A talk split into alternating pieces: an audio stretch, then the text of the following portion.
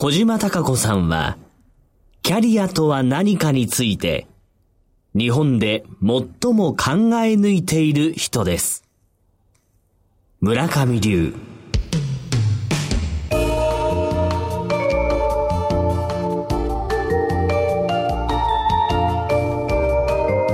小島鈴木のダイバーシティプラットフォーム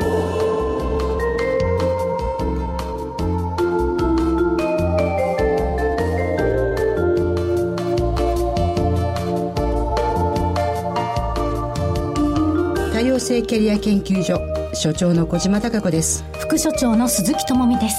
え冒頭作家村上龍さんからのメッセージで始まりました。特別番組ダイバーシティプラットフォーム。この番組は日本の今を支えているキーパーソンや企業のトップの方々をゲストにお迎えしましてこれからの時代に必要な価値観ダイバーシティ多様性について考え抜いていく番組です。さて小島所長考え抜いていくと言いますと先ほどの村上龍さんの冒頭メッセージではあの所長のことをキャリアとは何かについて日本で最も考え抜いている人と表現されていましたね。はい。少し過分で恐れ多いんですけれども、村上龍さんはですね、私は実は未来の探求者、未来の社会がどうなるのか、私たちのことをですね、本当にいろんな側面から見てくださって考え抜いていらっしゃる方だと思っています。まあその過程で私たちが持ってる生き方とか働き方、はい、まあそういうテーマでですね、何度もご一緒させていただいて、私自身も学ばせていただいてますし、リュウさんからのメッセージは本当に多くの方たちにですね、勇気を与えてくれてるなと思ってます。うん、心強いメッセージですよね。村上龍さんは最近また本を出されたということで。はい、七夕の日にですね、ええ、日本の伝統行事、ジャパニーズトラディショナルイベントっていう本を出されたんですけども、はい、私も最近読ませていただきましたら、昨年ね、日本にはなんと2000万人の外国人観光客の方がいらっしゃって。そうですね。インバウンド、インバウンド言われてますね。ねうん、そんな中で、まあ、硫酸らしいなと思うんですけども、本当に日本人が日本の伝統行事のことを改めてもう一回学んで伝えられるようにできると素敵だねっていうご本だと思います。はい。あの、まあ、インバウンド、2000万人の方々が海外から日本にいらっしゃるということは、それだけ多様性というか、多様性社会になっていくという、ね、私たちは観光に来ていただいた方たちに何かをやっぱり伝えていかなきゃいけない。それから理解していかなきゃいけない。私たち自身がですね、他者を受け入れる。受け止めるっていうことを、これからの21世紀には本当に必要な、ある意味の教養ではないかなっていうふうに思ってます。はい。そのダイバーシティ、多様性ということなんですが、ダイバーシティと言いますと、今世の中では女性の活躍推進ですとか、女性のリーダーシップの台頭っていうイメージが真っ先にありますよね。そうですね。ね。やっぱりダイバーシティっていうと、女性頑張ってねとか、うん、マイノリティの方たちをもう少し表に出そうっていうふうな活動が目につきますけども、はい、本当にそうなのかなっていうふうにちょっと私は思ってますね。世界の流れとしましては、やはりそこから始まってはいると思うんですけれども、うん、まあ、世界を見渡してみましても、その、イギリスですよね。ブレグジット後は、その26年ぶりに女性の首相が誕生ということになっていますし、またあの、もともとヨーロッパにはドイツのメルケル首相ですとか、イギリスの北部のスコットランド行政府では、スタージョン首相がすでにいらっしゃいました。今回のイギリスの EU 離脱で、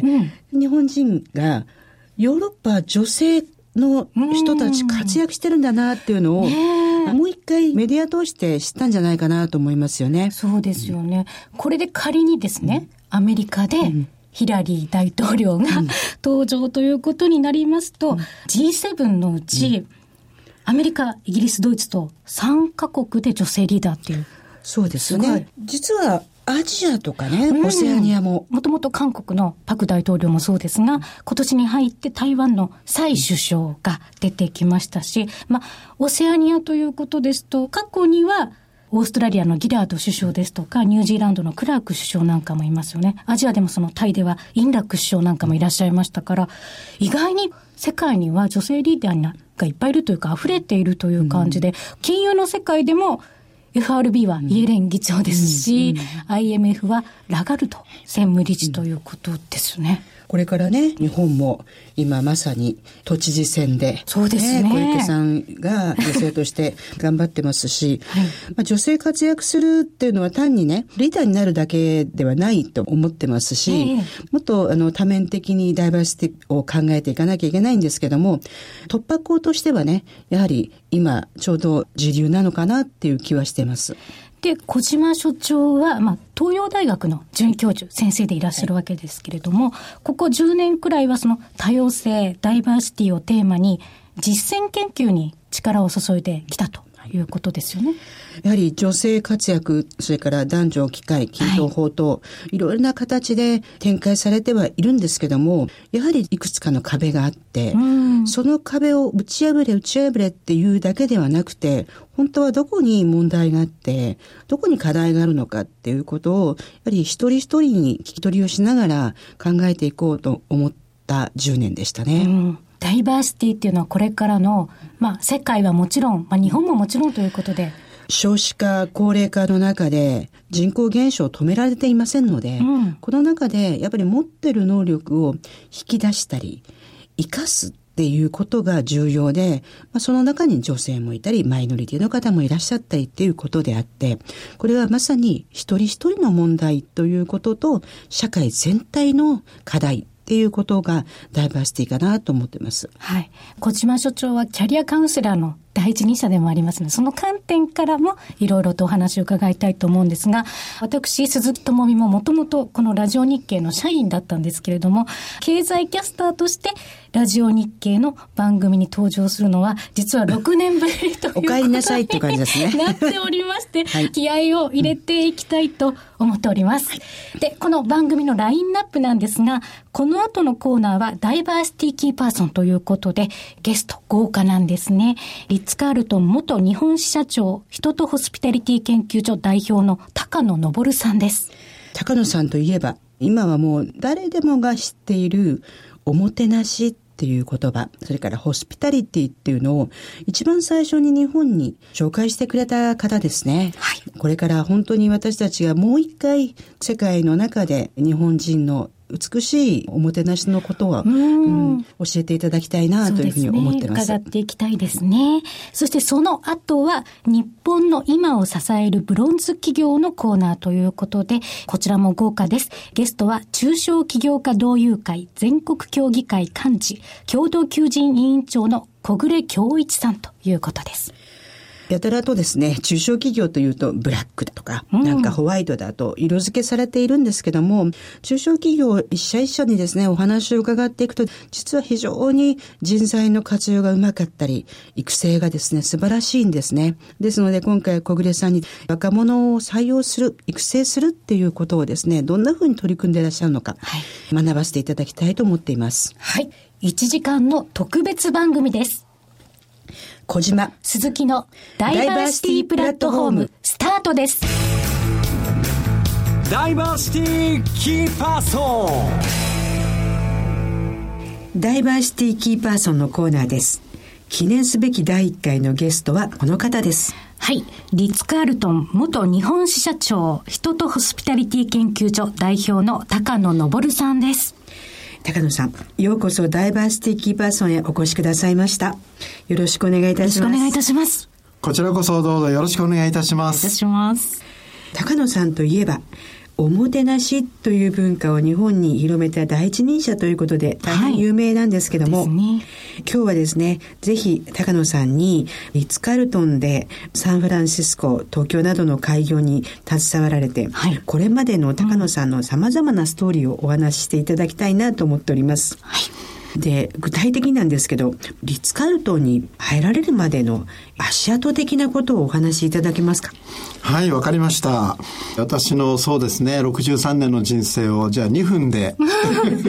お話をすると。お願いいたします。74年にですね、ちょうど21の時ですけど、私はニューヨークに渡りまして、本当はね、2年間くらいで戻ってくる予定だったんですけど、気がついたら20年、向こうで働いていたということになってしまいました。これまでの自分の人生の中で振り返ると、やっぱり人との出会いかなという気がするんですね。うん、よく私はあの人生っていうのは阿弥陀くじっていう言い方をするんですけどね。阿弥陀くじって出発点があって、最後の到達点って見えないんですけどね。でもなんとなく右に折れ、左に折れ、また左に折れ、気がついたらある地点まで行くんですけど、苦しい時によく人との出会いがあるんですね。で、しんどいな、きついな、どうしようかなって時に、ふっと人との出会いがあるのが、阿弥陀くじに加えられた一本のね、横の棒みたいな感じでね、そこで流れが変わるんですね。で自分が思っていなかった方向に、ひゅっと連れて行かれてね、あ、なるほど、こういう人生が開けるんだ、なんていうことが、実はこれまでいっぱいありました。で、まあ代表的なのは、やっぱりヒルトン時代からニューヨークのプラザに移籍するきっかけになった時なんですけどね、私、囲碁が嫌いではなくて、ニューヨークの日本クラブっていうね、割と日本人、日系人が集まって、囲碁を打ったりする会があったんですけどね、そこに行っていて、お師匠さんのような人がいたんです。その方ともちろんその場は名刺交換する場ではないんでね、ずっと何年も一緒に囲碁を教えてもらってたんですけど、何年か経った時にね、高野君、君はホテルマンだったねって言われて、そうです。プラザホテルって知ってるだろ？って言われてね、いや、知ってるところじゃないです。あそこに入るために、僕8年計画で一生懸命いろんな知識を身につけてんですよ。まだまだですけど、つったら、実は小生の友達があそこの支配人なんだよって言われて、あ、そうですか。最近日本人が随分増えてきて、VIP も増えてきて、それをきちんとね、対応できる人がいなくて、実は困ってるんだと。ついては、いいホテルマン、若いやる気のあるホテルマン知らないかって相談を受けている。会ってみてやってくれないかって言われたわけですよ。いや、もう、ぜひお願いしますって言ったら、じゃあ、近々僕のオフィスにいらっしゃいって言って初めて名刺をくれたんです。そしたら、日本航空で一番偉い人だったんですね。全米地区総支配人って書いてあって、これ日本航空で一番偉い方ですよねって言ったら、まあ、立場的にはそうなるなって言われてね、オフィスに行ったら大きな5番街のね、大きな事務所に通されて、目の前で電話を借りにしてくれて、で、電話渡されたんですよ。つまりその時点からも試験が始まったんです。そういうもの電話でちゃんと答えられるかっていうところからね。で、ありがたいことにそこで電話の試験はなんとか通ったらしく、うん、4日後にプラザホテルに呼んでいただいて、そこで話をして、いつから来れるんだって話になって。で、実はこうこうこういう形でヒルトンにお世話になってきて、アメリカは2週間っていうのがあるらしいけれども、できれば1ヶ月以上働いてきたところなんで、時間猶予欲しいって言ったら、好きなだけあげるから。うん、でも何ヶ月だけに行かないから、とりあえずじゃあ45日をマックスにしようって言われて、プラザホテルに行くことに実はなるんです。えー、なんか世界に名だたるプラザホテルとつながるのが電話からだったんですね、そうなりますとね。からだし、そのきっかけもね。きっかけも。日本人ってどうしても何者かであるっていうことでしか人間関係結びにくいじゃないですか。うん、そうです、ね、今のエピソードって、はい、お互いが何者であるかというよりも、囲碁が好きで、そうでしたからね。そうですね。その人を見ていくっていうのは、うん、なんか時間がかかってるけども、すごごく素敵な話ですよね。そうですね。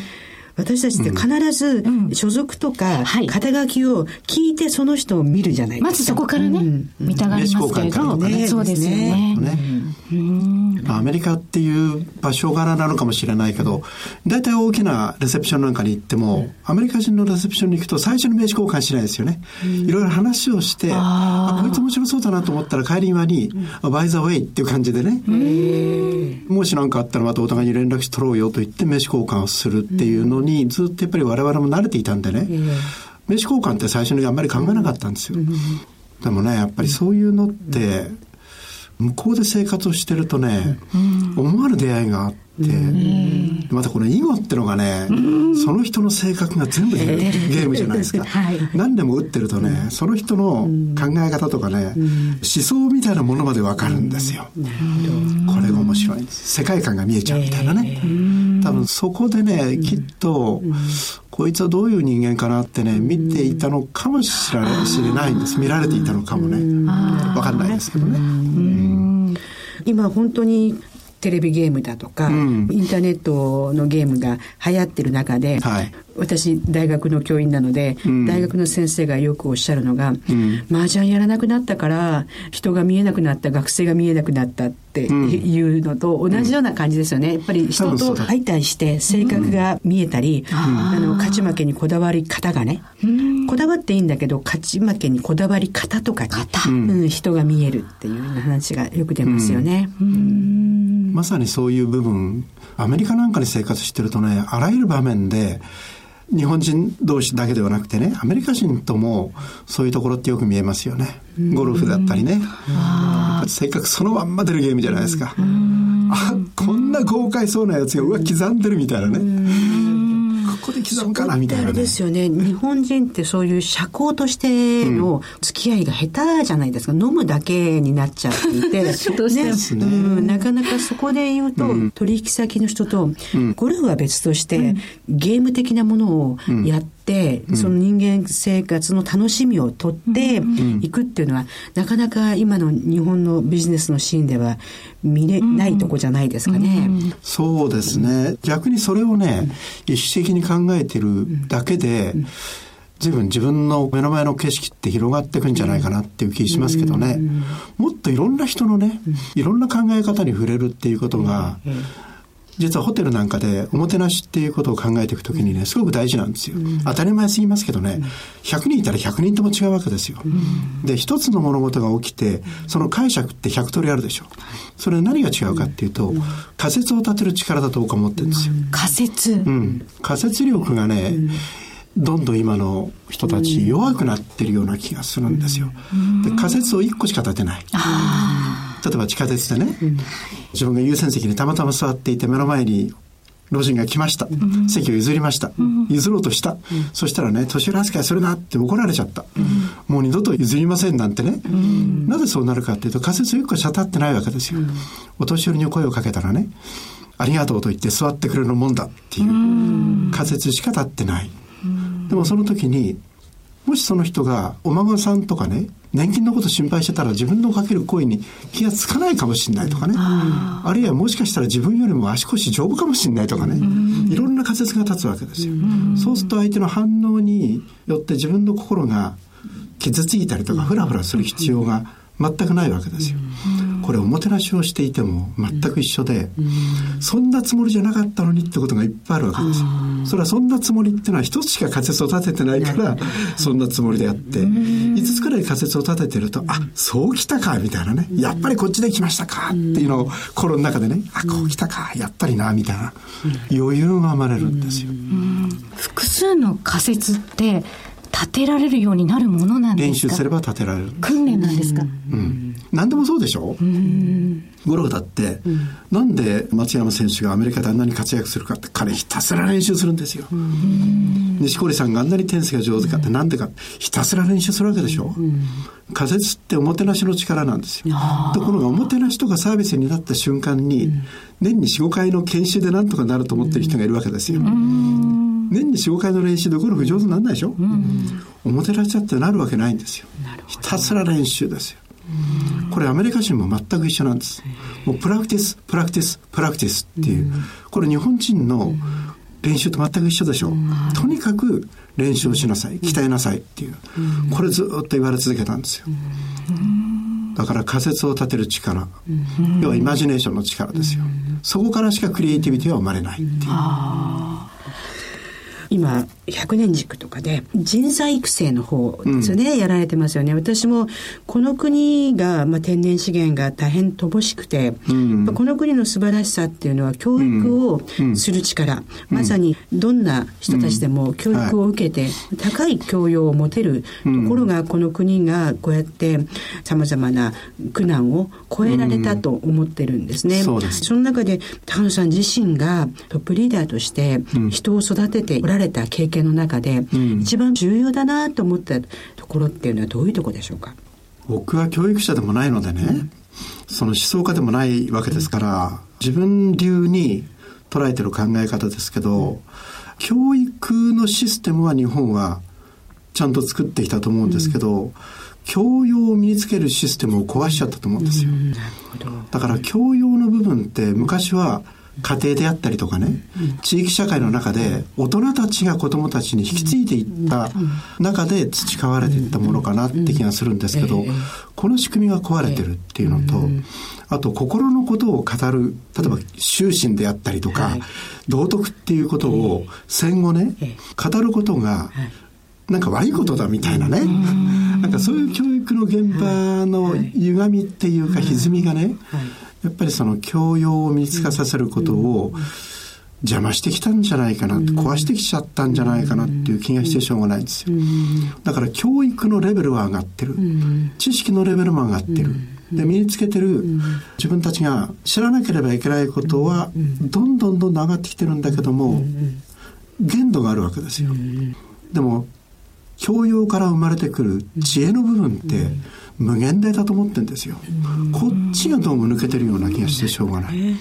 知恵の部分ね。あの人を信頼するっていうことは言葉で言うのは簡単ですけど、うん、なかなか難しいですよね、うん。はい、その中で今回伺いたかったなと思うのは、うん、本というのはややもすると、はい、上司だとか目上の人の指示を従っていくことが中性で大事だと思われているんですけど、リッツ・カルトンさんはどんな人でも20万円でしたっけ？エンパワーメント。エンパワーメントね。はい、あります。ドルで2000ドルですから約20万ですね。20万ですね。はい、このお金を要するに上司にお伺い立てずにお客さんのためだと思ったら使っていいよっていうか、あるっていうのを聞いた時すごいショックだったんですよ。はい、こういうの信頼だとは思うんですけど、信頼っていう言葉だけではこれは成立しない仕組みじゃないかなと思っていて、うん、無理でしょうね。それどうしてリスカールトンにはできたんだろうかっていうことをちょっとお伺いしたいなと。意外とね、私の本なんかでも書いてない部分があって、それは何かっていうと、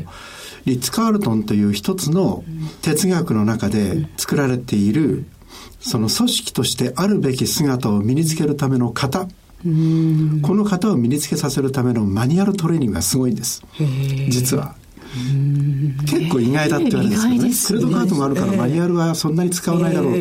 とんでもなくて、厚いバインダー何冊分のね、マニュアルがあって、それを徹底的にやることで、リッツ・カールトンとしての働き方の型が身につくんですよ。で、その型を身につけた後で初めて、仕事をする時の自分なりの形を作っていくんです。この形を作っていく部分がおもてなしであり、エンパワーメントなんです。だから型ができてないとできないです、それ武道の主派理みたいな感じですね。そうですね。もう主の部分に一番力をかけてますね、リッツ・カールトということは、主のことができてる人だからこそ、エンパワーメントが動くっていうことになるそうですね。なるほど。型があるからこそ型破りなこともできるっていうことかもしれないですね、だから型を作るってどういうことかっていうと、働いてる人たちの基礎体力をみんな揃えなきゃいけないってことですよ。だから1年目でも5年目でも10年目でもね、やらなければいけないことはきちんとできるっていう基盤を作って、、うん、この方ができているから、うん、そこから外れていく自分なりの形で仕事していいっていう安心感があって、それが信頼につながっていくんだと思うんです。別の言い方をすると型っていうのが会社の価値観であったりとか、共通認識であるので、もしかしたらなんていうんですかそこができているっていうことがもう信頼のベースなんですね。うん、だんだん話がね、本格的に、えー、大事な部分に入ってきますけどね、結局それはどこから来るかっていうと哲学しかないんですよ。その会社の人の働き方は何が決めるか、哲学が決めるんです。もっと言うと哲学通りの働き方をしない組織は見たことがない。みんなバラバラな働き方をしてるっていう組織がたまにありますよね。哲学がないか、哲学が浸透していないか、誰も哲学を信じていないか、哲学を語る人が信頼されてないか。これ4つしかないんです。だからちゃんと哲学があって、それを語る人が信頼されていて、尊敬されていたら、その哲学が浸透しない理由がない。で、その哲学通りに人が働かない理由がないんです。なるほど。その哲学っていうのは、理解であったり、信頼でじゃないですか。それは盲信するわけではないんですよね。そこに人人が違いますよね。社員が一人。働いてる一人一人、うん、そうそうそうそう、うん、だけどその哲学を信じていくっていうことが大事なコミットなんですよね。これがないと、そこで働けないんですよ。なるほど。で、一時ね、リッツ・カールトンのそのクレドカードに込められているリッツ・カールトンの哲学が、あまりにもみんながね、クレドクレドって言うんで、そこに入ってこようとした人が、おかしな宗教っぽくて嫌だっていうことをアメリカでね、はっきり僕らに言ってきた人が何人もいたんです。その時に僕らはね、抵抗しないんです。よくわかるよと、うん、私も入ってくるまではね、うん、なんだか立地教みたいで、うん、クレドカードって経典みたいでちょっと薄気味悪いんじゃないかと思う瞬間があるよね、でも入って中で働いていると、これはどういう意味かってことがよく分かってくる、なぜこれがあるのか、なぜこれをみんな信じるのかってことはこれは中に入って一緒にやってみないと、なかなか説明できない、でもその時に一つだけ言えるのはこれをクレドカードに沿って仕事をするということを、我々が不快に感じることは一度もない。もっと言うとワクワクする。だからワクワク感を生み出すっていうことと、宗教的なものとの違いってそこにあるんじゃないの？って話をします。やらされてるとかね、これ守らなきゃいけないっていうような思いじゃなくて、もうとにかく、このクレドカードとかリッツカードの哲学を語ってるとね、楽しいしょうがない。もう一日嬉しいしょうがない。だから月曜日の朝が楽しいしょうがないっていうね。まあ、シフトぐらいから土曜日でもいいんですけどね、うん、要は休みの後に出てくるのが楽しいしょうがないっていう、うん、楽しくなければ仕事じゃないだろうっていう創業者のシュルツィの言葉が、そのまんま込められてるのがリッツ・カールトンの哲学なんです。なるほど。それがクレトカードに落とし込まれてるから、変に苦しくないんです。楽しいしょうがないっていうね、こういう場面をよく作ってきたなって本当に私は思います。るほど。私たちねやっぱりどうしても教え込まれたり、うん、えー、強制的な労働っていうふうな感覚が強いじゃないですか、はいうん、でもそうではなくてみんなが一つの哲学を理解して、うん、それを受け入れるから自由になったり、信頼が生まれるっていうことのお話なのかなと今ちょっと受け止めたんですけど。あアメリカのね、レーバー事情とか、要は労働事情って普通に考えると契約でしょ、はい、要はあなたの会社に私働きます、うん、そのためにこういうことを守ります、うん、その代わりいくらの給料で私を雇ってくださいっていう契約関係じゃないですか。でも日本の本来あった労働ってそうじゃなくて自分が成長しようっていうそういう場面があってその中で自分が成長してこの会社のためにもっとなんかできるかな。でその中でトップも自分たちはあなたたちを単なる労働力として見てませんよと、一緒に働く仲間ですよ、だから家族のように頑張ってこうよっていうのが日本の労使関係の原型だったわけですよ。だからアメリカの契約と日本の仕事の関係って違ったはずだったんですよ。それを日本のような仕組みをやったのがリッツ・カールトンなんです。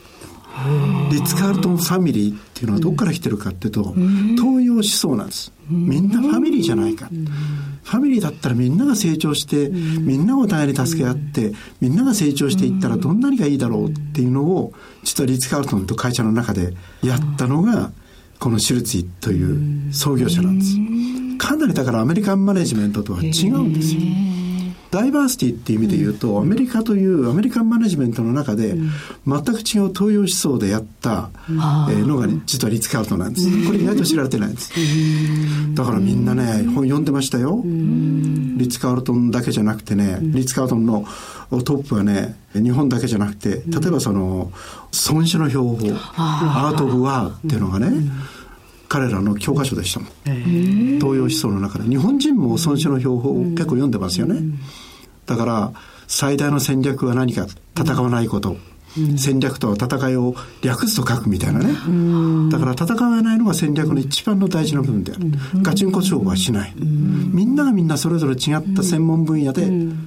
自分たちのビジネスを伸ばしていけばいいっていう、これダイバーシティの基本じゃないですか。でもこれを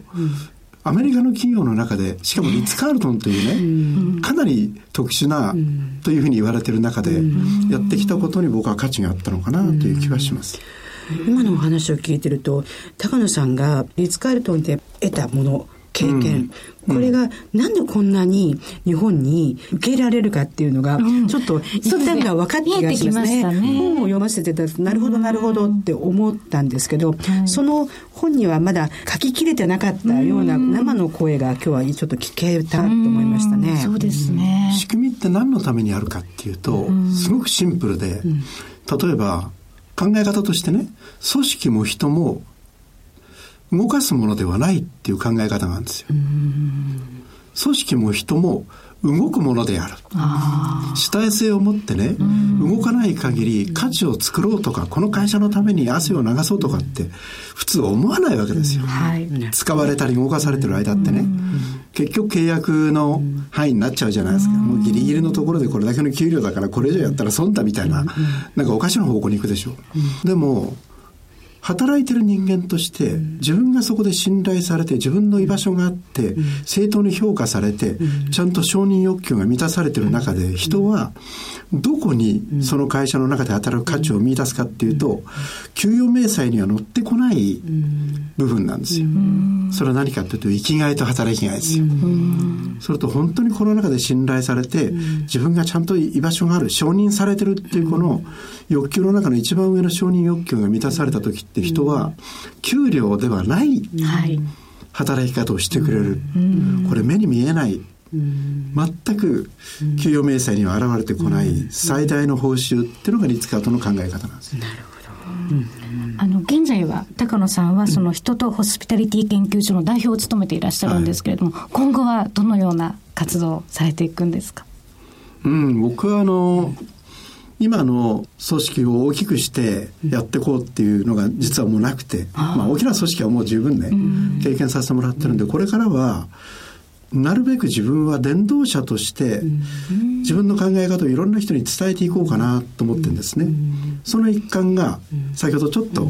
も島さん言っていただいたその100年塾という塾で100年先を見据えてね今我々が何を大事にしなきゃいけないか何を残さなきゃいけないかってことを本気になって日々の中で考える時間を持たなきゃいけないと思ってるんですよ。で我々の周りにある例えば京都にしても奈良にしても、いろんな残されてる大事な歴史的建造物にもそうだし考え方も、昔の人が残してくれたものでしょ？その恩恵に我々今預かってるわけですよ。じゃあ本当に100年後200年後300年後の人たちに、100年前の人に300年前の人にこれを残してもらってよかったねって言えるものを我々は残しているという自信があるかどうか、それをもう一度考えようよと。しかも身近なところでね、考えながら生活を組み立てていこうよ。っていうのがこの100年軸の考え方で今10か所以上になりましてね。千個からスタートしたんですけど東京でももちろんやってますし今度大阪でもスタートするし奥出雲でもやりますし掛川でもやってますし九州でもやってますし。そういう部分ですね。はい。なんか聞き入ってしまって すいません、ちょっと喋りすぎた。いやいやいや。あっという間のお時間ですかね。まだまだ聞き足りない。またぜひ来ていただいて、お話をね、聞かせていただきたいなと思いました。第1回のゲストとして、はいうん、まさに、まさに本当に私たちがこれから学ばせていただきたいなと思っていることのきっかけを作っていただきました。高野さん、本当に今日ありがとうございました。こちらこそありがとうございました。日本の今を支えるブロンズ企業。日本の今を支えるブロンズ企業コーナーです。第1回のゲストはこの方です。はい。中小企業家同友会全国協議会幹事共同求人委員長株式会社 M ソフト取締役会長の小暮恭一さんです小暮さん、よろしくお願いいたします。お願いいたします。よろしくお願いいたします。小暮さん、肩書きがすごく長くていっぱいあるんですけども、そうですね、えー、まずはですね、中小企業家同友会、会うんね、組織について、それからまあ活動とか役割とかはですね、うん、ちょっと教えていただけますか？はい。はい中小企業同友会は全国の中小企業が自主的努力によって企業が強い経営体質を作り国の経済に貢献できるそんな企業を目指すということが一つ、それからもう一つは、中小企業の社会的地位の向上を目指して活動するというのが我々中小企業家同友会の役割です。うん、なるほど、はい、私たち中小企業さんっていうと、はい、一社一社が孤独にというかですねやってらっしゃるイメージだったんですけど、ね、地道にコツコツと。そう、うん、それが同友会さんのお話を聞くとですね、はい、同友会さん全国にもあるんですよね。はい、そうですね。今、全国何社ぐらい加盟されてます？えー、そうですね。47の都道府県すべてに中小企業家同友会ってあります、はい、そしてその中で全部の会員っていうのは今4万5千強の会員がいます、すごいですね、はい、今まあ中小企業って日本の企業の99.8%って言われてますよね。そんな占めてるんですね。そう。で、企業数でいうと420万社以上。はい。働いてる方は4300万人以上。すごいですよね。はい、私たちなんかどうしても企業の大きさでね、ね。会社を見ちゃうんですけど、うん、実際中小企業家同友会さん自身がですね、持ってらっしゃる活動っていうと、具体的にはどんなこともやってらっしゃるんでしょうか？中心は、経営者が自主的な努力によって、そして学び実践すると。経営者が、これからも学ぶんですか？学びます。ええー、なんかもう、経営者の人って、おね、なんかお金儲けが一生懸命でっていう、で、すごい研修とか、すごい勉強会やってらっしゃいますよね。はい、どのぐらいの頻度でやってらっしゃるんですか？ほぼ月1回はその幹事会と言われる組織の中での役職についてる人たちが集まって方針決めたり方向性決めたりする内容でやっている。もう一つ月1回会員の人たちが役員の決めた方針に沿って勉強を進めていくというようなことをやっていますね。なるほどね。やっぱりそういうことをやるからこそ、うん、ある意味、はい、自分たちの業のもっとすごくなろうとか、刺激が出てくるんでしょうかね。経営者同士で切磋琢磨し合ってという。そうですね。中小企業家同友会の一つ大きな特徴っていうのは、うん経営者同士が経営者の経験や知識を交流してそして成長するっていうことが、普通だと経験とか知識は自分たちでがっつり隠したいじゃないですか。ね、そうですね、普通はそういうことが多いと思いますけど、私たちはお互いにプラスになることを相互に交流し合ってそして成長していく。この成長が結果的には企業の成長につながりやっぱりあの経済、国の成長につながっていくということを考えています。実はですね、私もあの、同友会さんのことをですね、知ったのは10年以上前で、えー、中小企業の方たちってこんなに一生懸命皆さん学ばれて、それから社会に対する貢献がすごくて、イメージがバッと変わったんですね。で、今回、この番組の中で、日本の今を支えるブロンズ企業っていうコーナーを作らせていただいたのはですね、実はですね、ともみさん、今、巷では企業のことをブラックだとかホワイトだとか、ね色で。分けますね。ね。色がつくと、なんとなく悲しいじゃないですか。そうですね。うん、その中で、中小企業ってこんなに日本を支えてるんだから、もうちょっとどうせ色つけるんだったら、いい色をつけた方がいいなって思って考えたんですよ。はいはい。まあ反対にゴールドでもシルバーでもなく、あえてブロンズっていうね、理由がありまして、まあその一つは人類が最初に使った一番古い合金が青銅なんですよね。あ、そうなんですね。で、この青銅っていうのは加工性とか耐久性とか実用性でバランスがいいんですって。なんか、同友会さんのいろんなお話を聞けば聞くほど、あれ、この会社の経営者の方たちってすっごい柔軟性があって、バランスがいいなって思ったので、いや、これはブラックやホワイトではなく、ブロンズだって、すいません。勝手に決めてしまいましたけども。命したっていうね。えー、はい。えー、そんなことで、このコーナーが始まったんですけども、えー、実際にですね、M ソフトさん、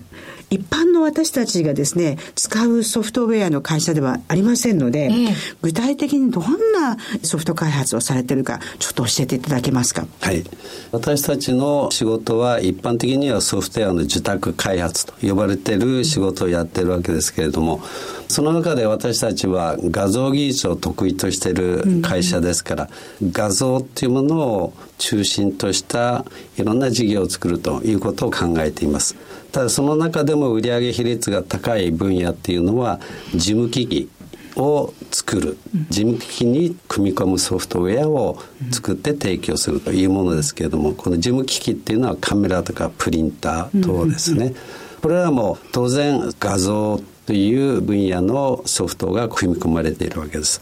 それからと特殊な事業分野としては映画とかテレビの映像処理の仕事をしています。これは私たちが作ったソフトを利用してサービスを提供するというものです。うん、まあ毎週子供向けの番組で放送されている仮面ライダー等では技術協力として M ソフトというロゴが放映されています。うん、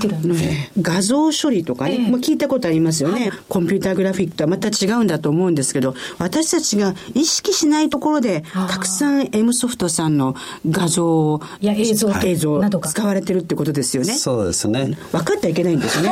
なんか、私があの世の中に出してる、似ても似つかないようなプロフィール写真、あれも一種の画像処理ですよね。処理してないなっていうふうに見せるのが M ソフトさんの技術なわけです、じゃあこれからちょっと私の画像処理も M ソフトさんにやってい。ただい。て私もお願い。しようかな、ね、分からない。ぐらい。にやってい。ただきたい。なといい。なそれ、ね、今後さらにい。い。なと思い。ます、はい、ねそうですねねそうやって私たちが気づかない。けども事務機器に対しても映像に対してもテレビや映画なんかでも、たくさん使ってらっしゃるこの M ソフトさん、はい、先日私ともみさんとお邪魔しました、ね、お伺い。しましたちょっと感動したよねそうですね、うん何よりも、中小企業っていうのは、やはり人員の規模があります。うんうん、その中で、大変年齢層の幅の広い女性がものすごく活躍されていた。自信に満ち溢れた笑顔でですね、接してくださったの。私ちょっとじんときたん。ですけども、うん、お伺いすると、はい、随分創業29年の M ソフトさんで、早い段階から、はい、まあ、女性の保育のためのシフトをされてたというお話なんですけど、はい、そのきっかけはどういうことなんでしょうか？当時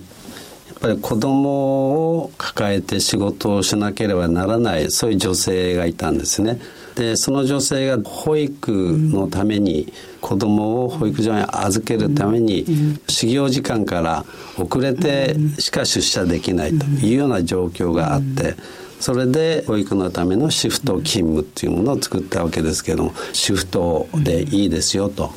いうことでシフト勤務っていうのを制度として付け加えたわけですけどもやはり彼女は私たちにとって非常に有能な技術者ですし女性男性っていう区別なく、まあ、我々の仕事っていうのはできる仕事ですから、うん、そういう有能な女性を話したくないという気持ちもあって、やはり働く場を作るということが我々にとって大切なことだというふうに思います。うん、ね。私たちがこのダイバーシティプラットフォームっていう番組の中ですごく皆さんに考えていただきたい、一緒に理解していただきたいなっていうのが、その人一人一人の状況に応じて働き方や能力の出し方あるんじゃないでしょうかっていうことをですね、伺いたくて、そういうのを進めてらっしゃる企業の経営者の方から直接お話を聞きたいと思って、そうですね。もうまさに第1回 ぴったりだったんですけども、本当に難しいですよね。そうですね。ねまあ、障害ある方も仕事をしているわけですけれども、うん、彼が会社の中でどんな仕事ができるかっていうことをやっぱり我々考えて、そしてその仕事をしっかりやってもらう。で結局将来それを自分の身につけることによって別の会社でもその仕事ができるっていうような成長も私は考えられると思っているんですね。働く女性の方であっても、どんな場面でも働けるというようなことを考えていきたいなというふうには思っています。なんか小暮会長のもとで働きたいなって言いますが働きたいなって気持ちになね、よくこのダイバーシティとか多様性って何ですかって私も聞かれるんですけど、その時に私はやっぱり一人一人違うっていうことを受け止めるんですね。受け止めた後に初めて受け入れるっていう二段階になっていくっていうことがあると思ってるんですけど、いち早くですね、すね。あの、やられていた M ソフトさん、国連会長、今これから日本の企業がですね、実はもっともっと推進したいと思ってると思うんですけど、どんなことが重要だとお考えですか？まあ、企業として大切なことっていうのは、やはり地域の中でどうその地域を活性化していくかっていうことが、企業の使命としては大切だと思っているわけですね。で、一つその企業の大切なことは、その生活を守る、やっぱり社員の生活を守っていくっていうのが最も重要なことだと思っているんですね。それは大手企業も中小企業も同じ役割を負っているわけですけれども、より地域に密着した形で企業経営を行えるのが中小企業だということで、その企業の大切さというふうにそれが考えてます。そうですね。私たちワークライフってバランス取るんじゃなくて、はい、ワークとライフがやっぱりあるサポートを受けながら、調和になるハーモニーだと思ってるんですよね、はい、今おっしゃってることを伺うとなんか本当になんか腑に落ちてよかったなと思うんですけどさらなる発展ということについてどういうことを目指してらっしゃいますか？まあ、当然その地域の発展国の発展っていうのは我々経営者にとって考えなきゃならない大切なことだと思っていますがそういう中でもやっぱり企業の重要な部分っていうものを考えなければならない。で企業の重要な部分っていうのはやっぱり地域が住みやすい、うん、そういう世界を作っていくっていうことが大切だと思ってますので、うん。普通だとその地域がどうであるかっていうのは行政が考えそうなんですよね。まあ、でね。でも、あえてやっぱ中小企業は地域と密着して、地域で働いてる方は生活者なんだっていうのは素晴らしい視点ですし、私たちがもう一回考えなきゃいけないなと思うんですけど、最後になるんですけども、どうでしょう？中小企業家同友会さんの共通の課題は一言で言うと何でしょう？はい。これはブランド化だと思っています。やっぱり世の中に貢献して住みよい社会を形成する、そのために何が必要かっていうと、やはり継続できる、地域に密着した継続できる企業が世の中にあるということが最も私は大切だと思ってますから、そういうことを進めていく、運動として進めていく中小企業家同友会、そのものがブランド化すれば、皆さんに中小企業の良さを知ってもらい、で、しかも知ってもらうことによってその企業がまた発展するという好循環のサイクルができるというふうに私は考えてますから。なるほど。いや、でも今日お話聞いただけで、中小企業の規模ではなく、中小企業の目指すこと、それから中小企業がやってらっしゃること自体が、すごく価値あるブランドですよね。そうですね。それそのものがブランドですし、まさにブロンズというイメージにつながりますよね。ぴったりでしたね。はい、本当になんか今日お話伺ってるだけでもっともっと中小企業のことを知りたいなって思いました。はい、私たち自身が勝手な先入観じゃなくて、もっと学ばなきゃいけない、うん、え中小企業のゆかいさんたちが月に1回勉強されていますので、うん、私たちもこれから祝日、月に1回いろいろ学ばせていただきたいと思います。今日はありがとうございました。ありがとうございました。小島鈴木のダイバーシティプラットフォーム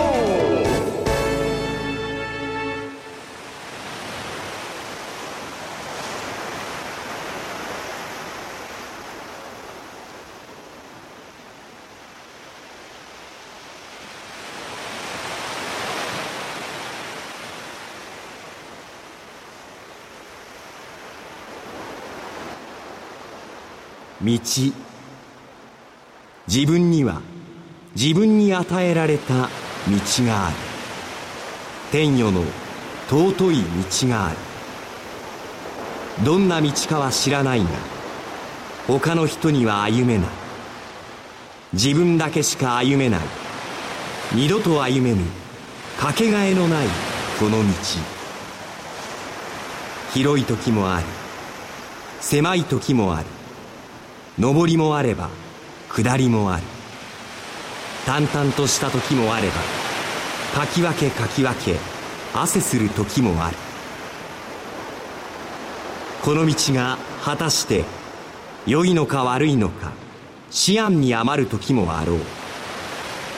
慰めを求めたくなる時もあろう。しかし所詮はこの道しかないのではないか。諦めろというのではない。今立っているこの道今歩んでいるこの道ともかくもこの道を休まず歩むことである。自分だけしか歩めない大事な道ではない。か自分だけに与えられているかけがえのないこの道ではない。か他人の道に心を奪われ思案に暮れて立ちすくんでいても道は少しも開けない。道を開くためにはまず歩まねばならぬ。心を定め懸命に歩まねばならぬ。それがたとえ遠い道のように思えても休まず歩む姿からは必ず新たな道が開けてくる。深い喜びも生まれてくる。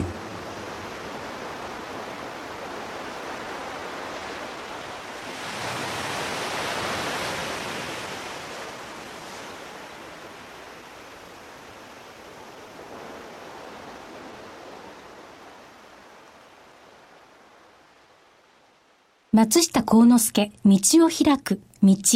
PHP 研究所の協力によりご紹介させていただきました。まあ、何度聞いても心に響くメッセージが詰まっていますね。ですよね。ねもう冒頭の自分には自分に与えられた道がある。そう言われるんですけど、うん、自分ではその道が分かるまで、そうです時間かかりますよね。なかなかね。気づかないですよね。うん。小島所長の道と言いますと私自身、一番最初、銀行員、まあそれも親とか先生たちに勧められて入った道。ええ、で結婚して専業主婦という道。一旦専業主婦に？そうです。7年間専業主婦。で急にですね、うちの夫が働けと、自立しろと言われて、公務員になって、まあ、職業訓練校の先生という道を歩んでたんですけど、はい、40になった時まさにミドルライフクライシス不惑、あれ？私の道振り返ってみると自分で何も決めてないなって思った時にすごい不安になって私は本当にこの自分の道を自分で開いてないなって、はい、もうドンピシャの言葉なんですけど、うん、そこから初めて仕事を選ぶとか自分自身のキャリアは何であろうっていうことを学び始めて今道半ばっていう感じですね。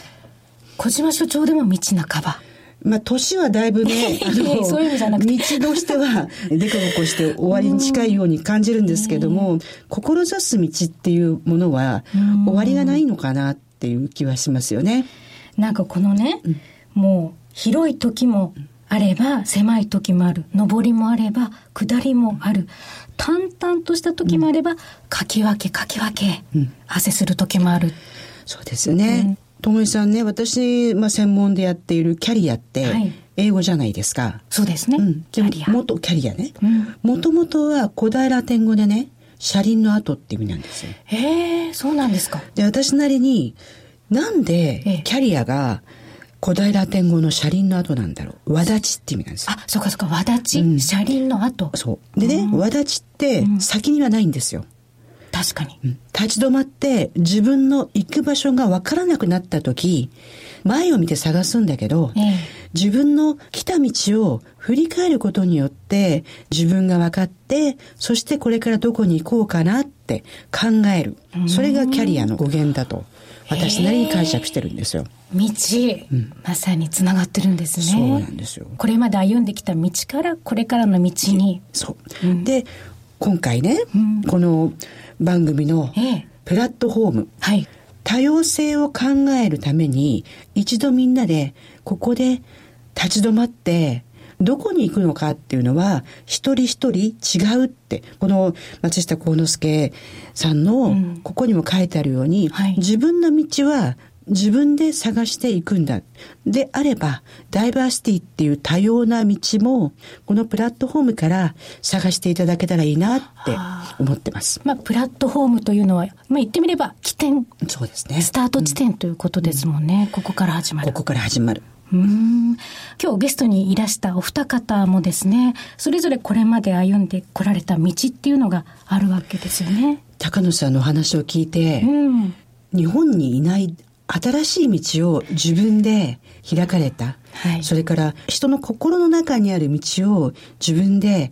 開いた。道を開くっていうのは見えるものだけじゃなくて、えー、見えないところの道も開くんだなっていうふうにちょっと感銘を受けましたね。はい。まあそれで高野さんがまあ開いた道っていうんですか、その道に沿って後人たちっていうんですかね、続々と後輩たちが続いていくということですね。ね。またその道に対して高野さんが今ね、はい、ちゃんと指導されてるというかね、支援されてるっていうのも素晴らしいなと思いますね。うん、そうやってつながっていくもの、続いていくもの、ということだと思うんですが、はい、あと小暮会長にももちろん。もうまさに30年前の IT 企業っていうと、今でいうベンチャーですよね。はい。それを一人一人の社員を大切にして、その社員の中にある道、可能性の道、